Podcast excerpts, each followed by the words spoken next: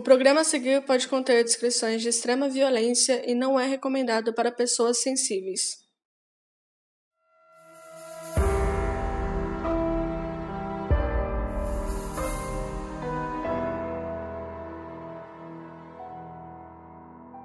Notou alguma coisa diferente? Essa voz aí é de um apoiador do nosso podcast.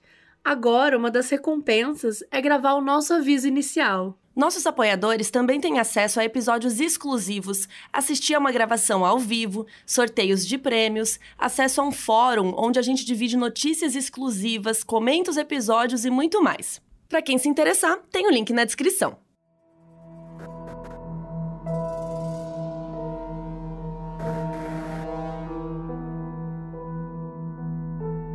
Em 1971, viajar dentro dos Estados Unidos era muito diferente. Você não precisava mostrar nem a identidade. Naquele ano, um homem entrou num avião que iria de Portland para Seattle, até que ele anunciou para uma das comissárias de bordo que ele tinha uma bomba e que ele estava sequestrando o voo. Eu sou a Carol Moreira e hoje a gente vai contar o mistério do D.B. Cooper, o homem que sequestrou um voo e nunca mais foi encontrado.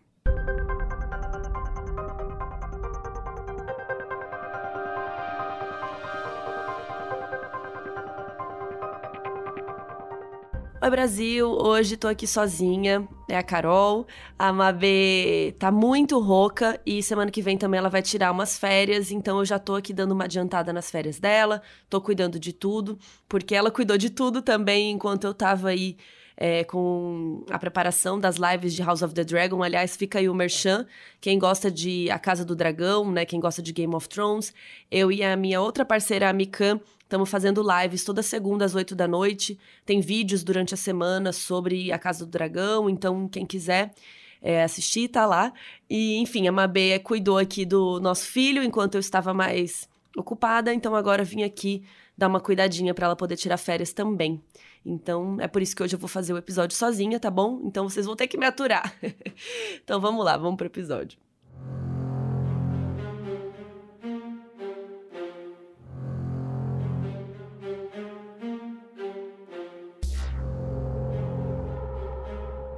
O dia 24 de novembro de 71 era um dia muito importante para os cidadãos nos Estados Unidos, porque era véspera de Ação de Graças.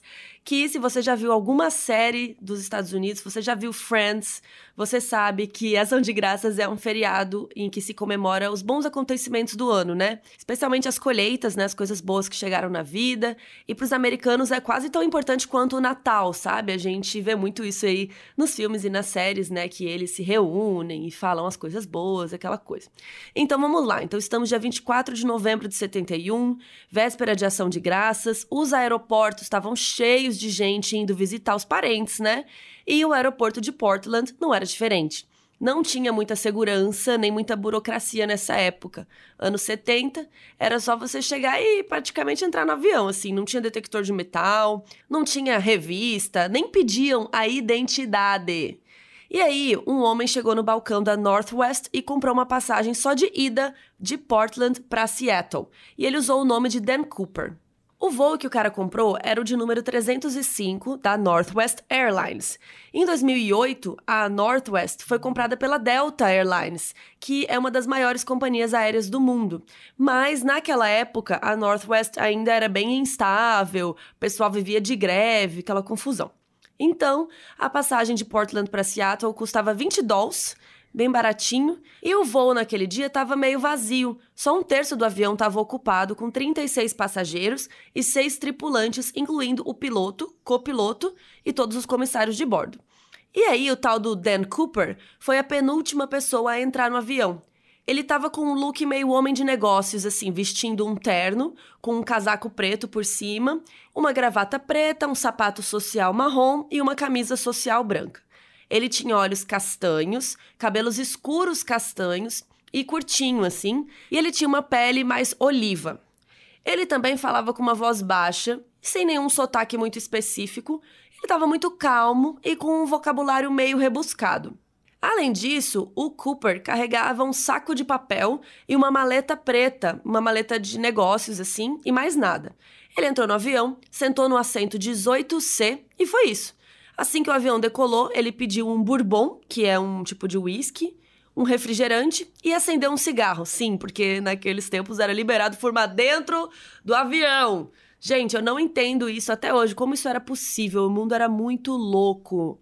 Mano, uma, um lugar fechado que vai ficar horas. Eu, sei, eu, até travei aqui. Enfim. E aí o voo decolou mais ou menos umas 2h40 da tarde, lá no horário de Portland, e tudo parecia muito normal. Até que o Cooper chamou uma das comissárias de bordo para perto assim dele e deixou um bilhetinho com ela. A comissária era uma mulher chamada Florence Schaefer e provavelmente ela tinha mais coisa que fazer do que ficar lendo bilhetinho, né, gente? Então ela guardou o bilhetinho no bolso. E assim, também é interessante falar que as comissárias de bordo eram muito fetichizadas na mídia naquela época. Então, elas estavam muito acostumadas a serem assediadas, né, no avião. Então, assim, é, macho dando telefone, é, sabe, cantando elas. Então, sabe, acho que a, a Florence não ligou muito. Só que aí o Cooper viu que ela tinha guardado o bilhetinho e ele falou assim: moça, é melhor você ler o bilhete. E no bilhete estava escrito: Senhorita, eu tenho uma bomba na minha maleta e eu vou usar se necessário. Quero que você se sente do meu lado. Vocês estão sendo sequestrados.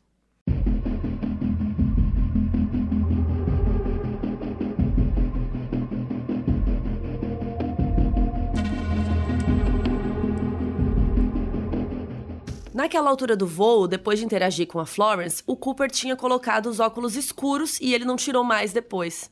A Florence foi até a cabine do piloto e contou o que estava acontecendo, que tinha um homem no avião, dizendo que tinha uma bomba, que era para ela sentar do lado dele.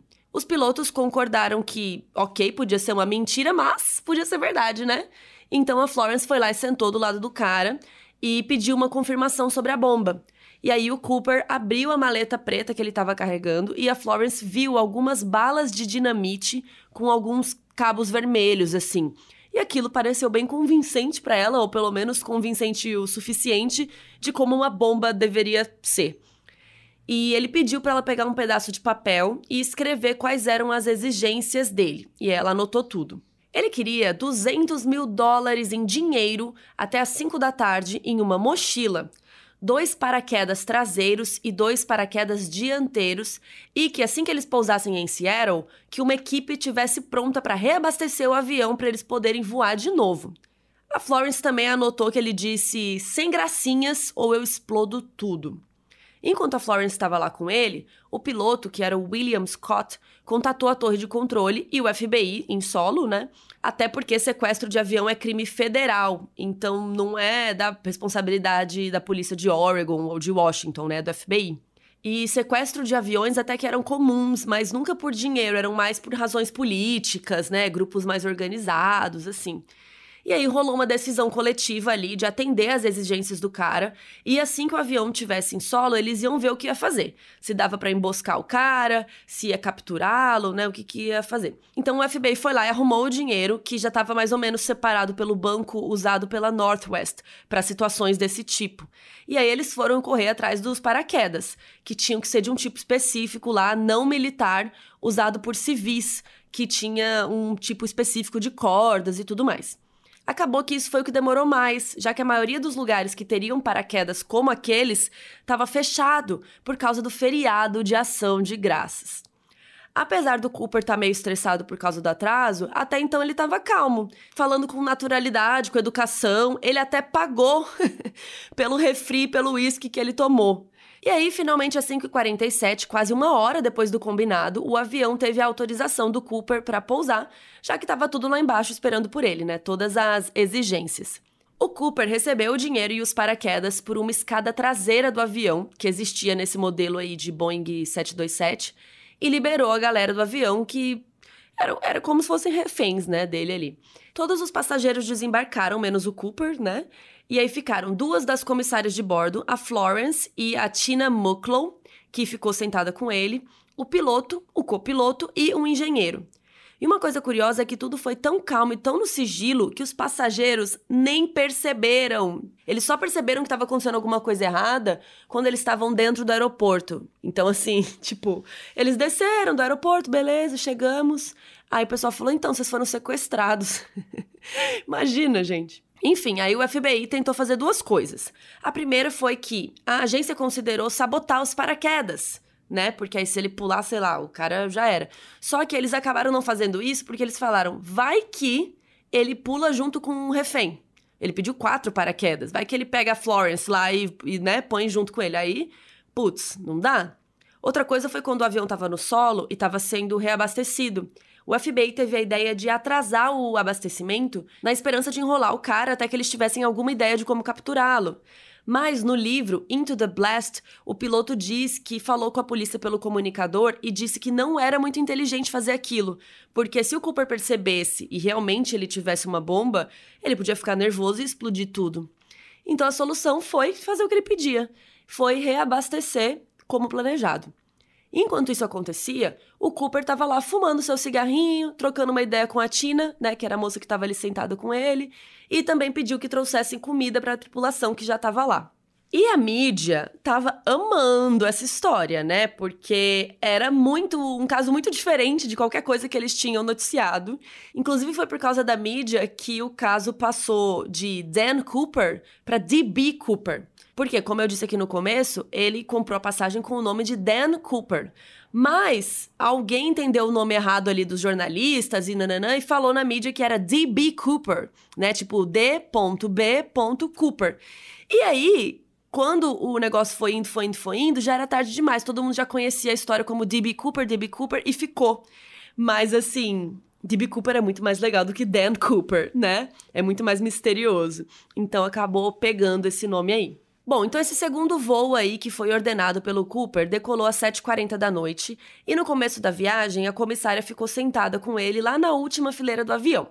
Segundo ela, ele ainda estava calmo, gentil e ele só parecia uma pessoa que queria que as coisas fossem feitas direitinho que nem ele pediu, sabe? Que ele não estava assim, ah, sabe, nervoso, ansioso, né? Inicialmente, ele pediu para que eles voassem até a cidade do México, mas depois de ver os mapas, o piloto disse para ele via o comunicador do avião, assim, né, a vozinha do avião, que eles iam precisar descer de novo para reabastecer, se fosse o caso. E aí o Cooper disse: "Não, então beleza, vamos para Phoenix, no Arizona". Mas o piloto disse que também não ia rolar não. Então acabou que todo mundo decidiu ir para Reno, que é uma cidade em Nevada.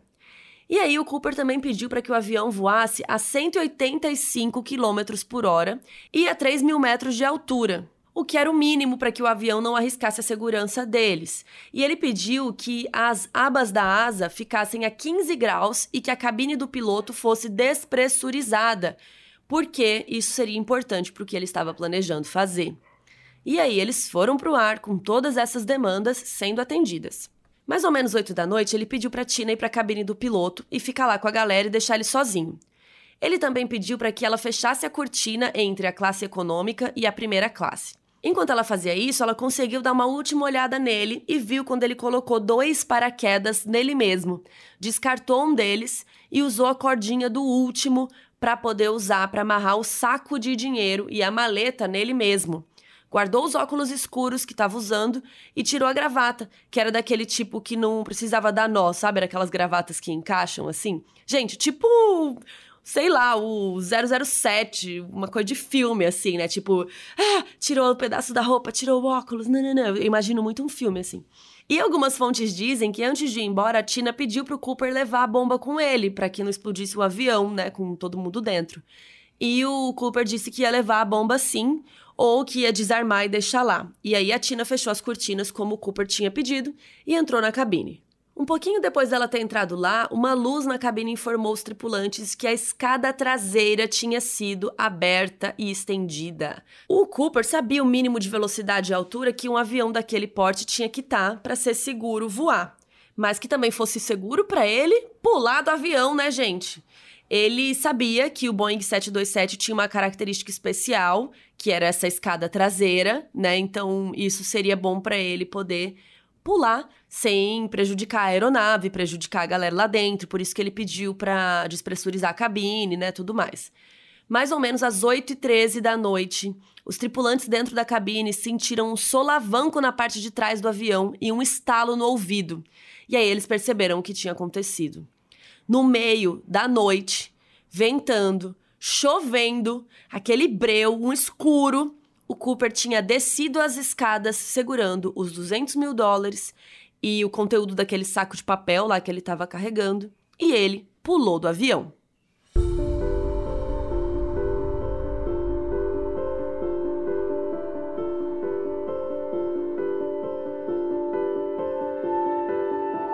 O avião pousou com a tripulação sã e salva, menos o Cooper, que tinha pulado. E aí o FBI precisava investigar tudo isso. Cadê esse cara e quais as evidências que ele deixou para trás?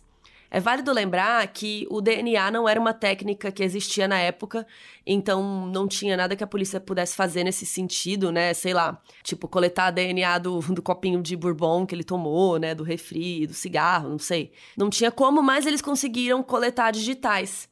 Os investigadores coletaram mais de 60 digitais diferentes do avião, porque, né, gente? Era um avião cheio de passageiro, tava cheio de gente, e assim, né? Como separar, como saber, ou seja, não deu em nada. Eles também acharam uma das bitucas de cigarro que ele estava fumando, que era da marca Ray Lee, e a gravata que ele tinha deixado para trás. Por causa da gravata, além da descrição física que foi dada sobre ele, eles também conseguiram descobrir que ele provavelmente era canhoto, por causa da direção que o prendedor da gravata estava, mostrando que ela tinha sido colocada da esquerda para a direita. Mas assim, né, gente, ele pode ter colocado também para confundir o povo, né? Mas vamos aí.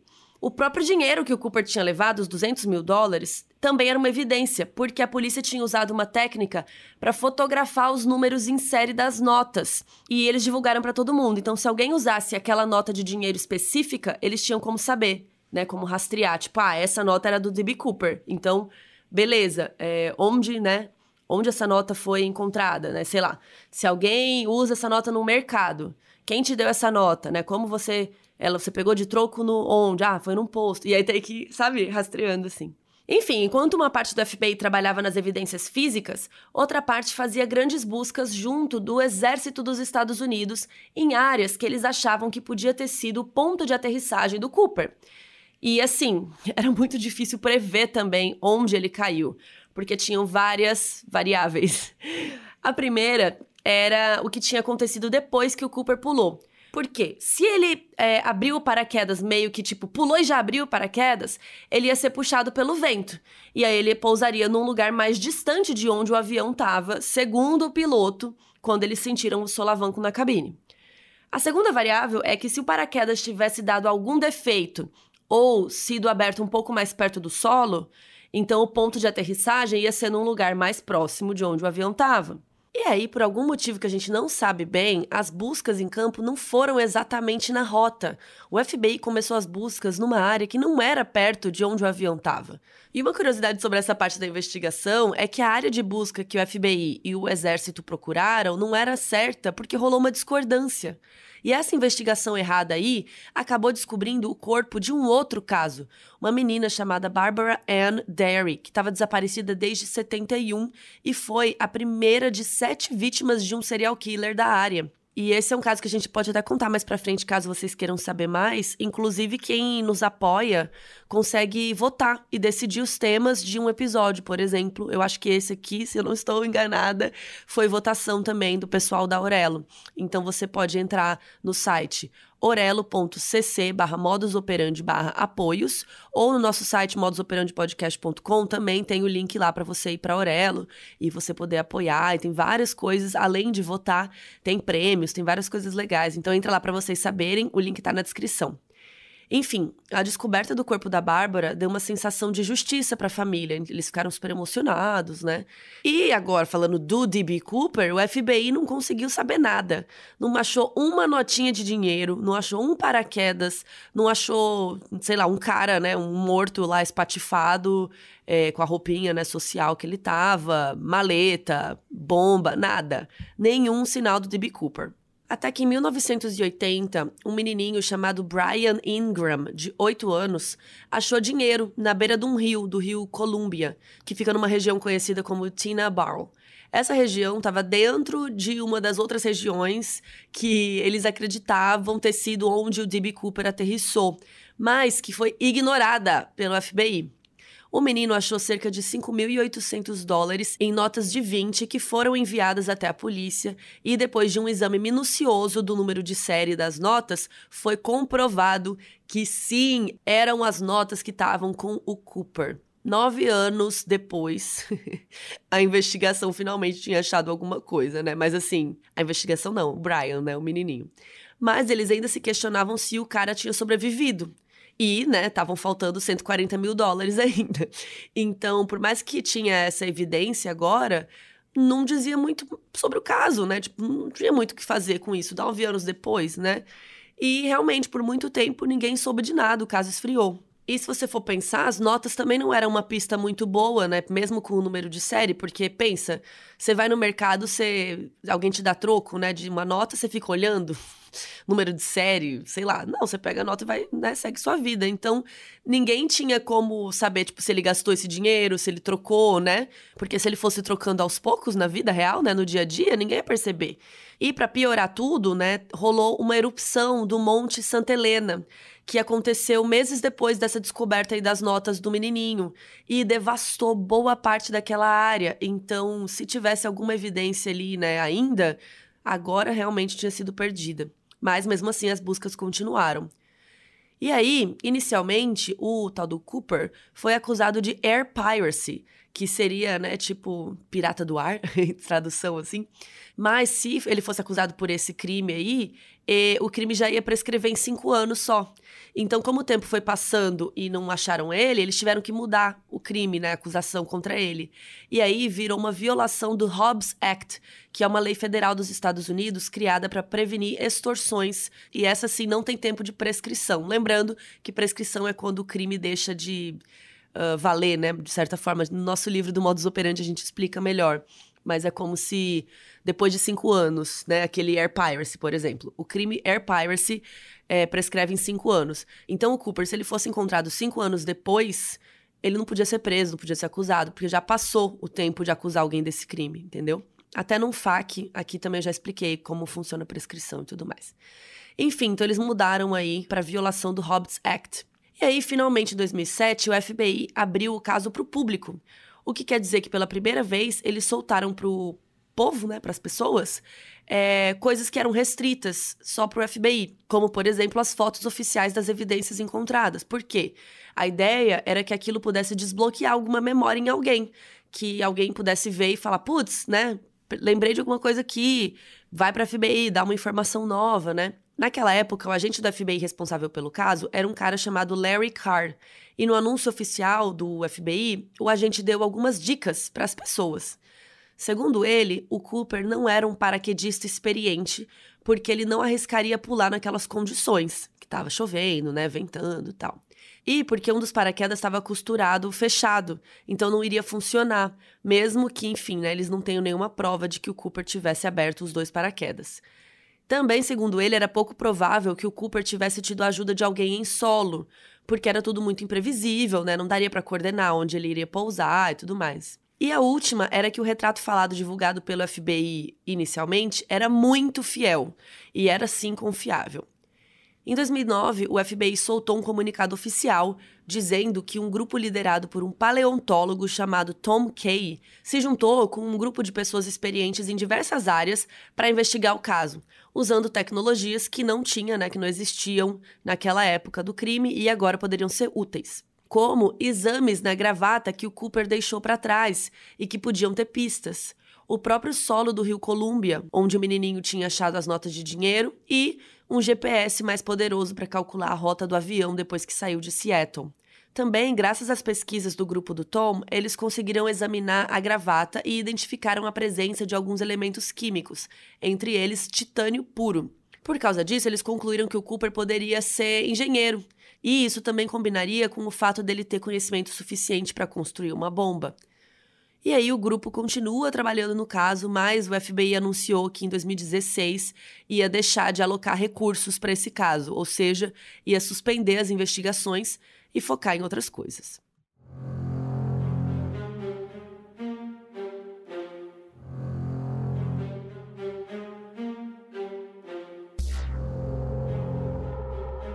Ao longo de todo o período de investigações, muita gente alegou ser ou conhecer o D.B. Cooper. E mesmo o FBI também chegou a ter, sim, vários suspeitos.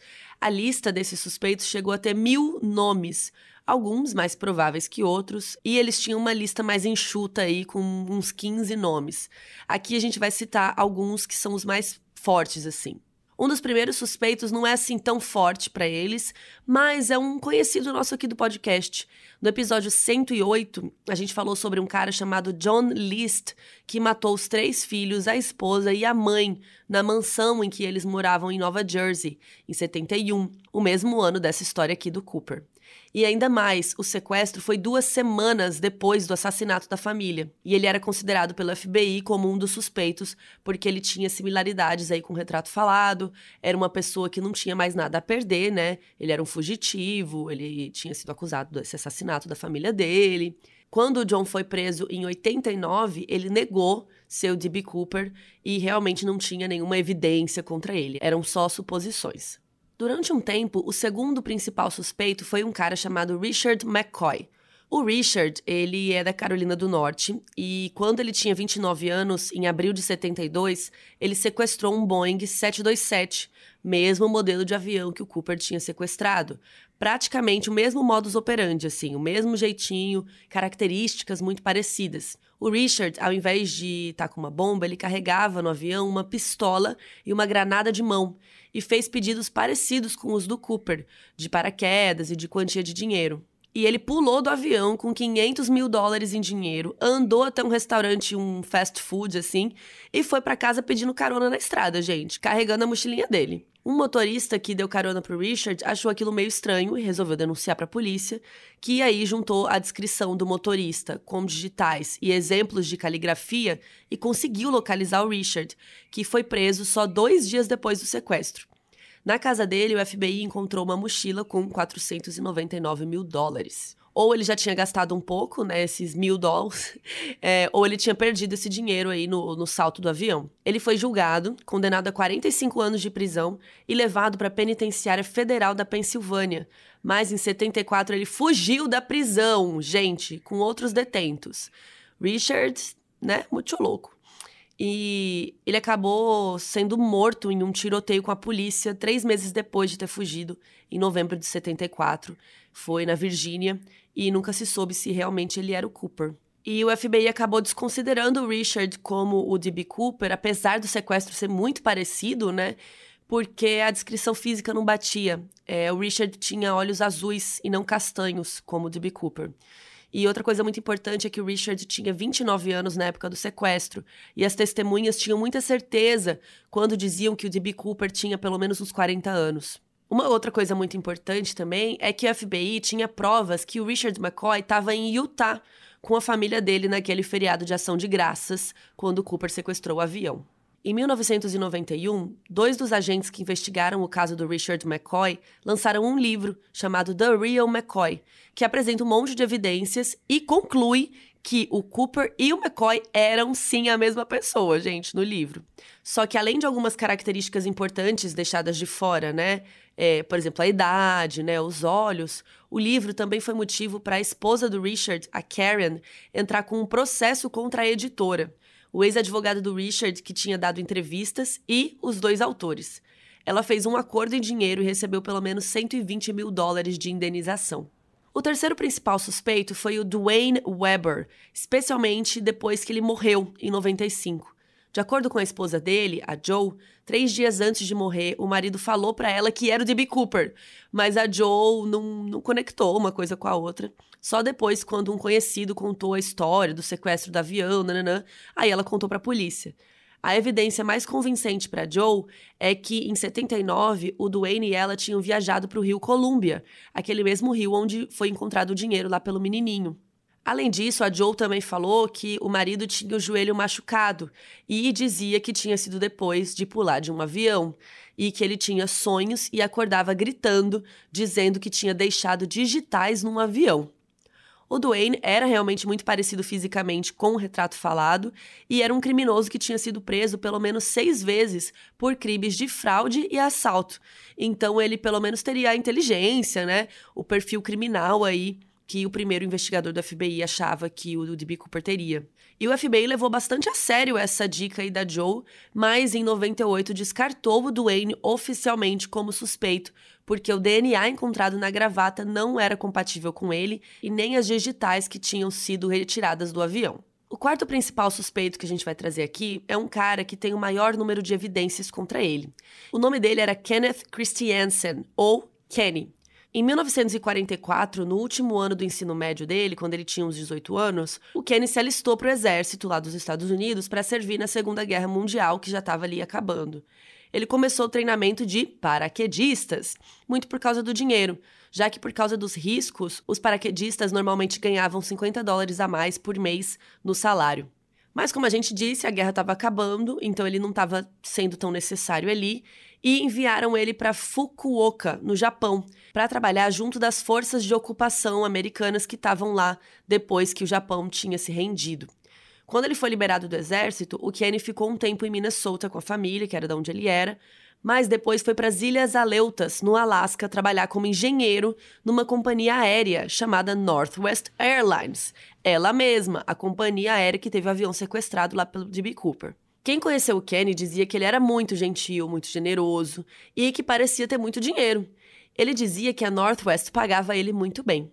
Mas isso não era exatamente assim verdade, porque como a gente já mencionou, a companhia era instável, né? E até era conhecida no meio por não pagar muito bem.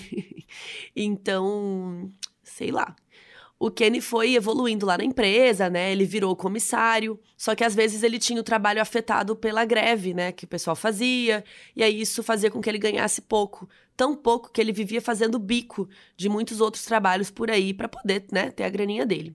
Curiosamente, as pessoas passaram a notar que ele parecia ter muito dinheiro depois do ano de 71, né? Depois que o sequestro tinha acontecido e que o Cooper tinha arrecadado aí 200 mil dólares, né?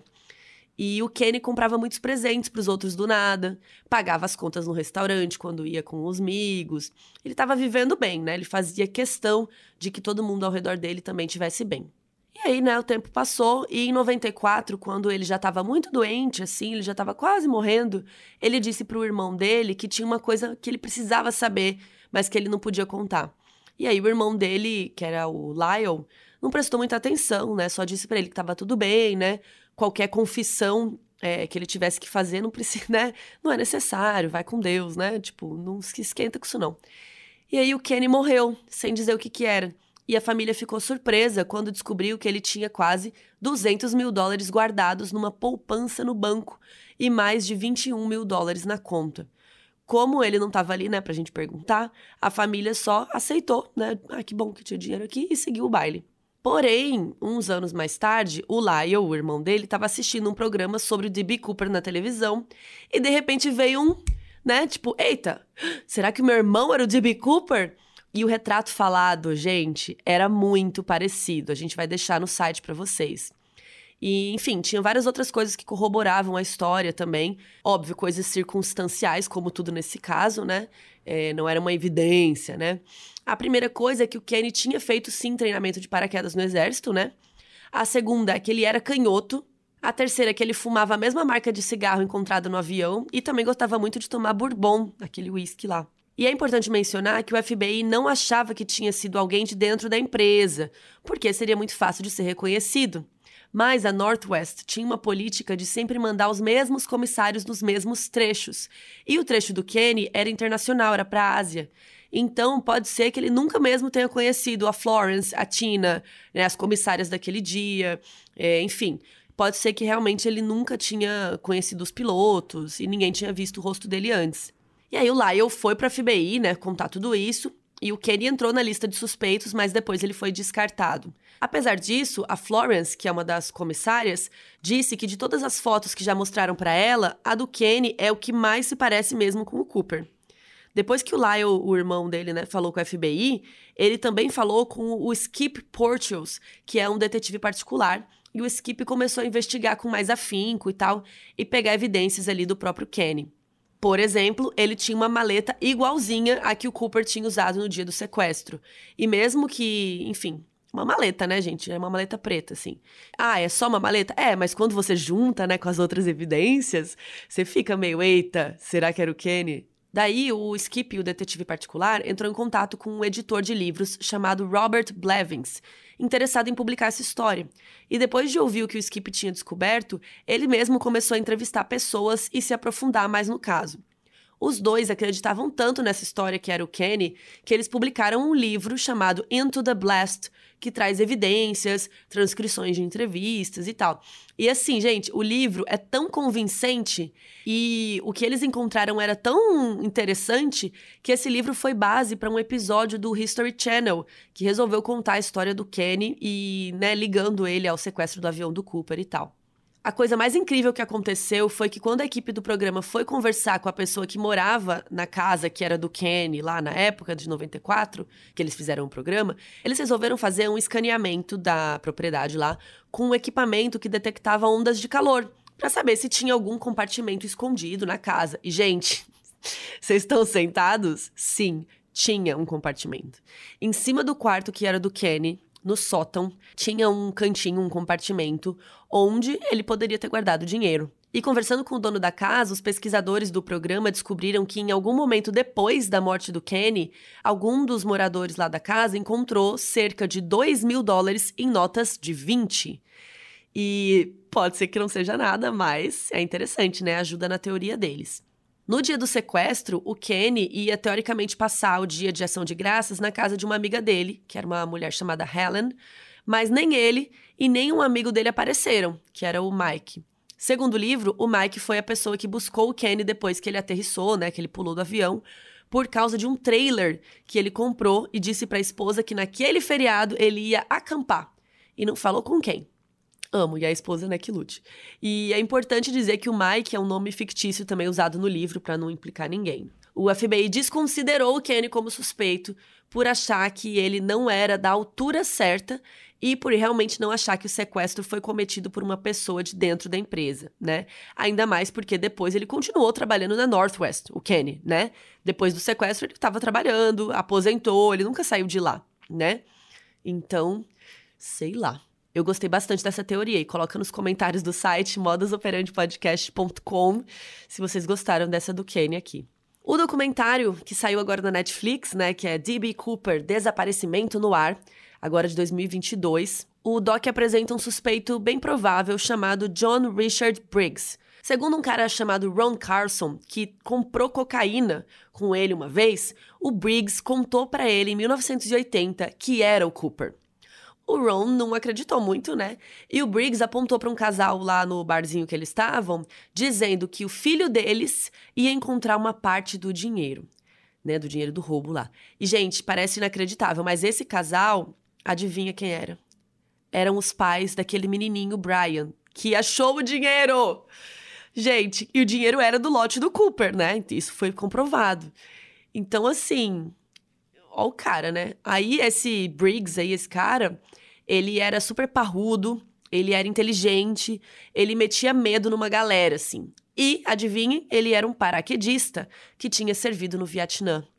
Mas uma das características dele é que quem conhecia, né, dizia que ele era muito irritadiço, sabe assim? Ele ficava irritado com qualquer coisa, ele era mais instável. E as comissárias de bordo diziam, né, que o Cooper estava muito calmo. Ele era muito educado. Gente, ele pagou a conta do avião, sabe? Enfim, o Briggs morreu aos 41 anos e, segundo os amigos dele, tinha sido um jeito meio misterioso, assim, a morte dele, uma coisa meio mal contada. Uma equipe de investigadores particulares do caso, liderados por um cara chamado Tom Colbert, não desistiu da possibilidade de poder ser o Briggs, né? Eles continuaram investigando. Até que, fazendo perguntas para todos os conhecidos do Briggs, eles chegaram num nome que, para eles, ali sim é mais correto e que devia ser considerado o único suspeito possível um homem chamado Robert Rackstraw.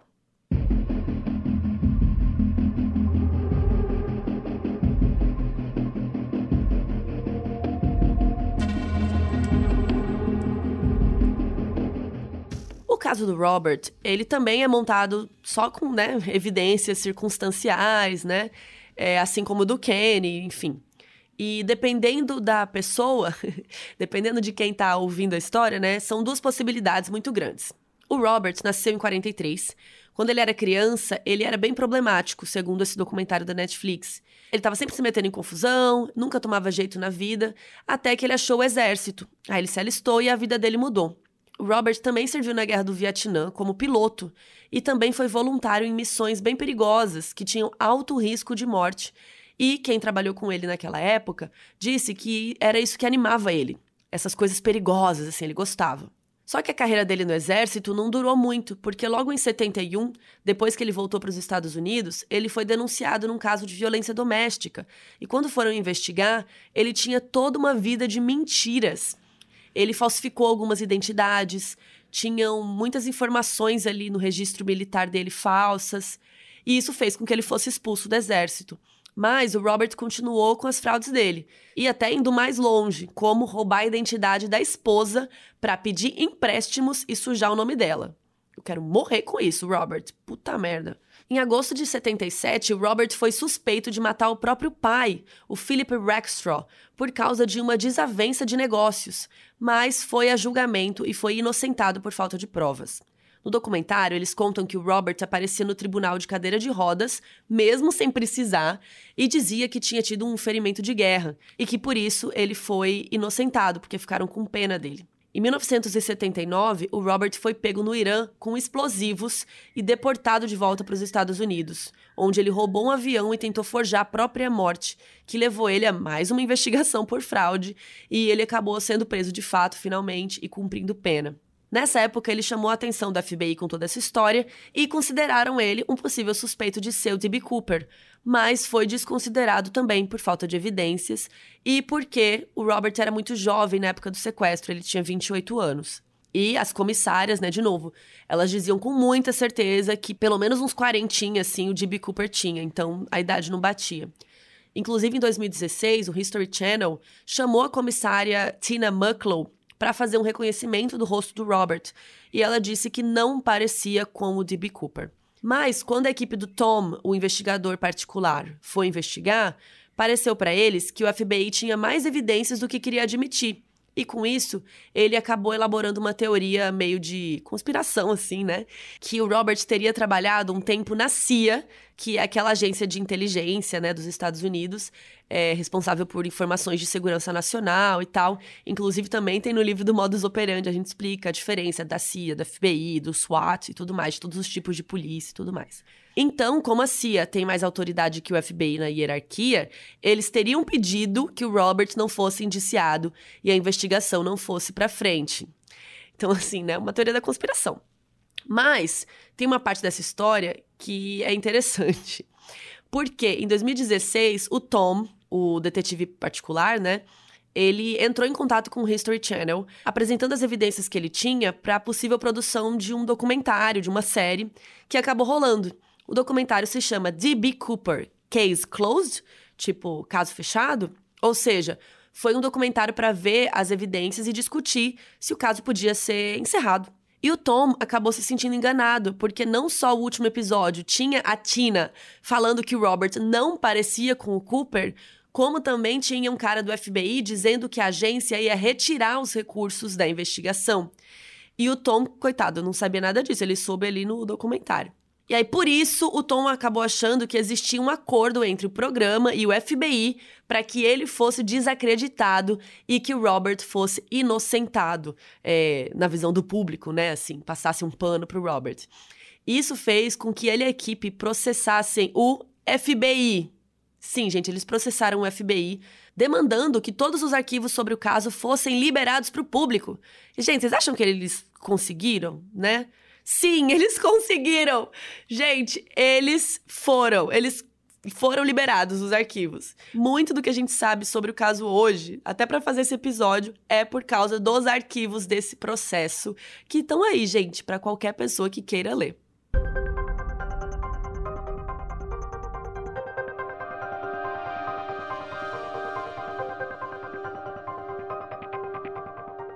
O documentário da Netflix é muito claro quando diz que todo mundo que investiga o caso do D.B. Cooper acredita no que quiser, né? Cada pessoa, né? Vocês viram aqui, tem várias teorias, e vendo lá o doc, vocês também vão ver que cada pessoa acredita com uma veemência, né? No suspeito que ela acha.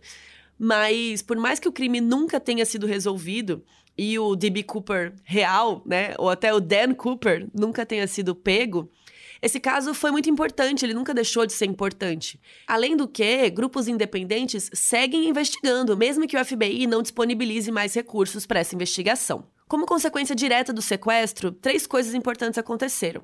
A primeira delas é que o crime inspirou outros criminosos a imitarem o que o Cooper tinha feito, entre eles o próprio Richard McCoy, né, que fez é, algo muito parecido lá ao sequestro também, e depois foi considerado até suspeito de ser o D.B. Cooper. A segunda coisa é que as aeronaves da Boeing, que eram do modelo 727, receberam um dispositivo chamado de Cooper Vane, que impedia que a escada traseira fosse aberta por dentro, como o Cooper tinha feito e alguns imitadores também fizeram depois.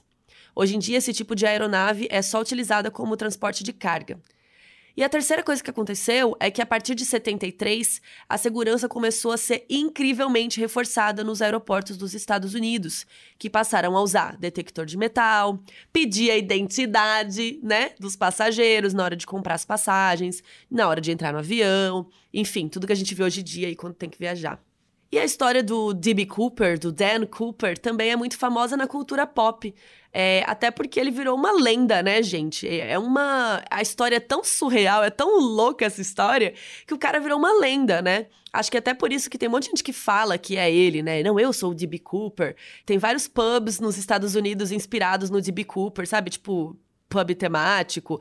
Tem várias cidadezinhas que dão festas também temáticas no aniversário do crime. Por exemplo, o agente Dale Cooper de Twin Peaks, que eu amo. Esse nome é uma homenagem ao D.B. Cooper. Até em outra série que eu amo, que é Prison Break, tem um cara lá preso, um senhorzinho mais velho assim, que o pessoal da prisão fica brincando que ele é o D.B. Cooper, né? Sempre perguntam para ele onde tá o dinheiro. É... Recentemente, até em 2021, na série do Loki, do Disney Plus, o Loki disse que ele era o D.B. Cooper e que o assalto do avião foi uma aposta. Então, assim, realmente D.B. Cooper virou uma lenda, um mistério. Até hoje, esse é o único caso de sequestro de avião dos Estados Unidos que nunca foi solucionado. E a gente já falou aqui, né, que quanto mais tempo passa, mais fica difícil de encontrar novas evidências. Então existe uma grande chance que o D.B. Cooper nunca seja encontrado. E esse caso permaneça um mistério para sempre.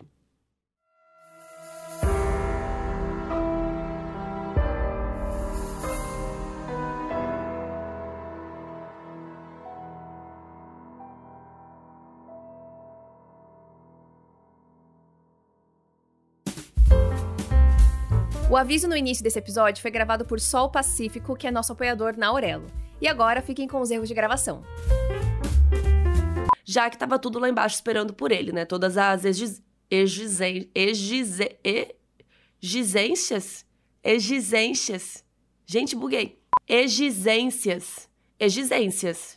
Exigências. É isso? Nossa, falei tanto que ficou esquisito. Exigências. Nossa, que palavra estranha. É, exigências, mas ficou estranho mesmo. Exigências. Egi, exigências. Ah, agora melhor. Exigências. Tá.